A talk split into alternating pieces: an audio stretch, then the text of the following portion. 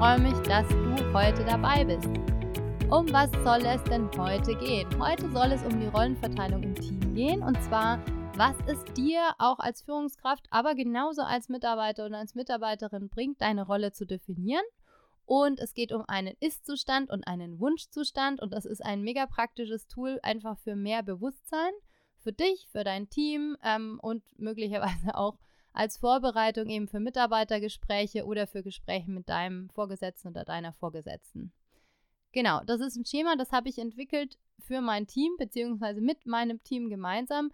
Und wir sind damit total gut gefahren, weil wir sehr, sehr unterschiedliche Aufgaben hatten. Und es gab einfach ein paar Schnittstellen, ja, wo, wo die Leute dann die gleichen Aufgaben gemacht haben, aber es wussten, wusste irgendwie keiner so genau. Und dann wurde alles doppelt und dreifach gemacht. Und manche Sachen, die aber total wichtig gewesen wären, die sind so unter den Tisch gefallen, ja. Und das Tool war dann super, weil man das eben zuerst für sich reflektiert hat, allein. Da kriegst du auch gleich ähm, die einzelnen Fragen dazu. Und dann eben auch im Team reflektiert hat, damit man eben dann gemeinsam schauen kann, ja, wo gibt es denn da noch eine Schwachstelle? Was müsste man denn noch an, äh, an Aufgaben möglicherweise verteilen? Oder auch, wenn man jetzt einen neuen Mitarbeiter einstellt und eine Mitarbeiterin, was müsste der möglicherweise gefragt werden, ob er denn übernehmen möchte. Und das kann man ja eigentlich sogar schon im Vorstellungsgespräch dann mit reinbauen, ja? Jetzt fangen wir einfach mal an. Wo stehst du denn gerade aktuell? Erste Frage, für was bist du verantwortlich? Also das heißt nicht die in der Stellenbeschreibung nur aufgezeigten Verantwortlichkeiten, die da stehen, sondern für was bist du denn auch noch verantwortlich? Also auch so Kleinigkeiten, die du halt machst, die vielleicht nicht in deiner Stellenbeschreibung stehen. Und wie genau machst du das denn?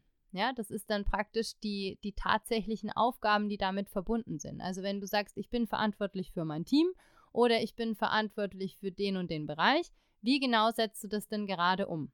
Wofür bist du denn nicht verantwortlich? Das ist auch ganz wichtig, sich das zu überlegen, weil wenn nämlich jeder denkt, er ist für alles verantwortlich, dann äh, ja, dann steigen die Überstunden und auch der Unmut und es gibt am Schluss noch Konflikte, weil irgendwie jeder denkt, er ist dafür verantwortlich und der andere muss das genauso machen wie man selber.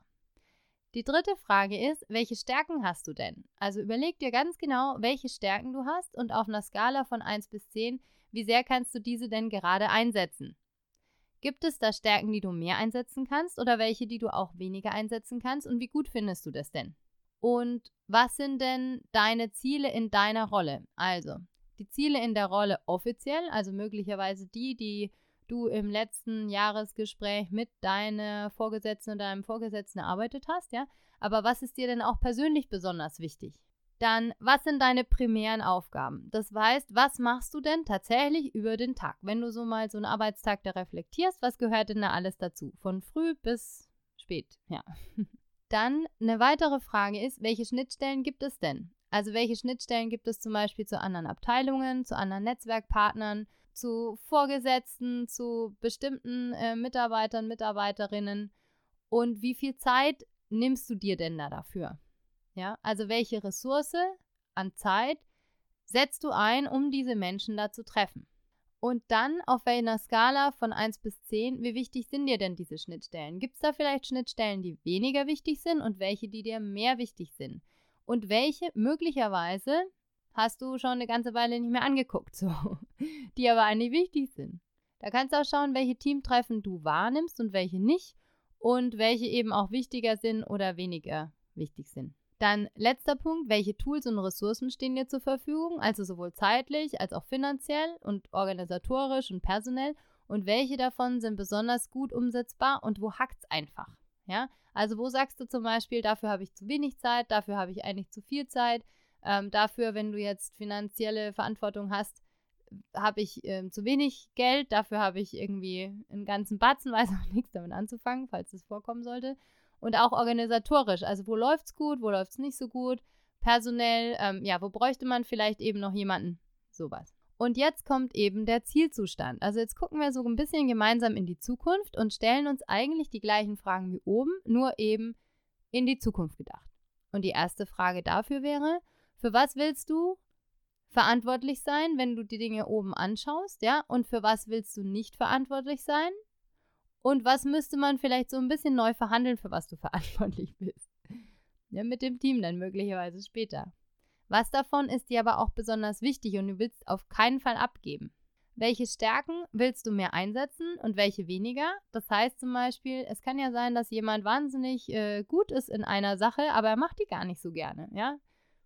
Kann ja vorkommen. Also dann kann man sich überlegen, will ich die in Zukunft tatsächlich immer noch genauso intensiv machen wie vorher?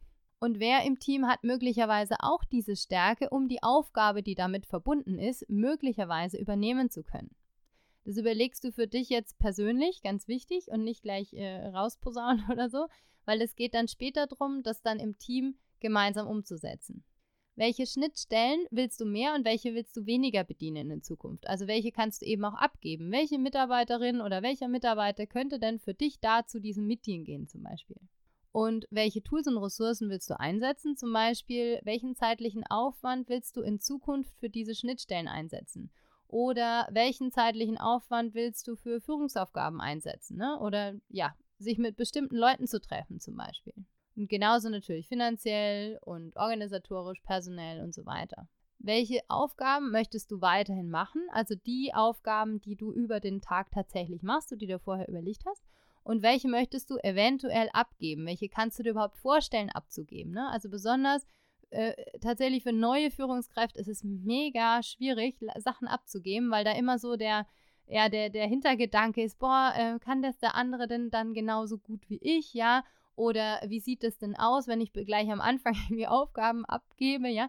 Aber guck einfach mal für dich selber, welche von diesen Aufgaben du möglicherweise abgeben möchtest. Da können sogar Sachen dabei sein, die noch aus deinem alten Job sind wo jetzt irgendwie so selbstverständlich davon ausgegangen wird, dass du das jetzt auch noch machst. Ja, mir ist das mal so gegangen. Das ist so ein bisschen schwierig gewesen, weil neben einer Vollzeitstelle eine Führungsposition zu haben, das ist meistens nicht so schlau. So, du kannst diese Skala für Mitarbeitergespräche nutzen, um die Leute so ein bisschen aus der Reserve zu locken und ein bisschen um den Block zu denken. Und für Führungskräfte ist es super, um Aufgaben ziel- und lösungsorientierter und mit mehr Ruhe übergeben zu können, weil man sich die ja vorher ganz genau überlegt hat, wer das eventuell machen könnte. Und für Teams ist dieses Tool super, um die Stärken von dem anderen sich bewusst zu machen und ja, auch wertzuschätzen tatsächlich und sich selbst mehr zuzutrauen. Und ja, ein positives Feedback von dem anderen ist ja auch klasse. Es gibt die Möglichkeit, klarere Strukturen zu schaffen und einfach viel weniger Chaos und weniger Überstunden, wenn ganz klar ist, wer kümmert sich um was. Wie machst du das denn jetzt? Also nur mal angenommen, du bist jetzt ähm, Führungskraft, ja, und hast mit deinen Leuten, mit allen diesen, diese Fragen dadurch gekaut. Das ist ganz wichtig. Jeder muss da sein eigenes, äh, sein eigenes DIN A4-Blatt da voll kritzeln, ja. Einfach um zu gucken, damit es nicht aus deinem Kopf kommt, sondern damit es aus den Köpfen von den Leuten kommt. Und dann setzt ihr euch gemeinsam im Team zusammen und überlegt, welche Aufgaben ist es denn wichtig für unser Team zu erledigen. Und die kann man ja auch dann nochmal priorisieren. Und dann überlegt man sich, also erstmal neutral, und dann, über, dann schaut man auf seine Zettel und sagt, okay, der und der hat die und die Aufgabe. Okay, wunderbar, das macht der. Magst du das weiterhin machen? Ja, nein, vielleicht. Wenn er das nicht machen will, wer könnte das möglicherweise noch übernehmen? Und so kommt ihr dann auf so ein Raster, wo man dann sagt, okay, also diese Aufgabe ist erledigt, die macht er auch gerne.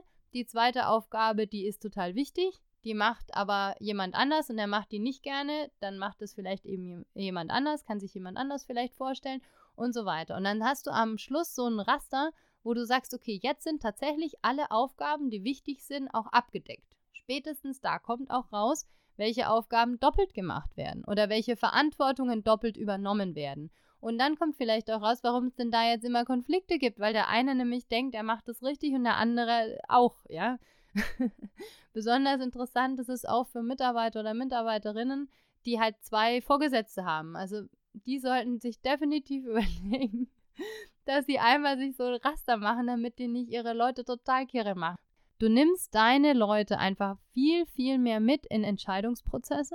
Du holst sie so richtig schön aus der Reserve raus und die Aufgaben werden eben ziel- und lösungsorientierter vergeben und nicht so äh, von oben mit, ja, du hast halt die und die Position, also machst du das jetzt, sondern es wird nach den Stärken von den Leuten gegangen, weil die haben sie sich ja vorher überlegt. Dieses Tool hat mir wahnsinnig viel gebracht, einfach weil es wahnsinnig pragmatisch ist. Ich bin halt einfach ein Pragmatiker und weil es auch wirklich jeder verstehen kann und weil man dann innerhalb von relativ kurzer Zeit eine große Klarheit hat, welche Dinge Ebenen gut laufen, welche nicht so gut laufen, welche Aufgaben übernommen werden, welche noch fehlen und auch einfach, wenn man jetzt neue Leute einstellt, welche Aufgaben die oder derjenige möglicherweise dann übernehmen sollte, ja. Die Leute waren, glaube ich, relativ zufrieden mit dem Ganzen, auch wenn es am Anfang ein bisschen gedauert hat, bis da jeder wirklich sich so eingegroovt hat in dieses, in dieses Tool.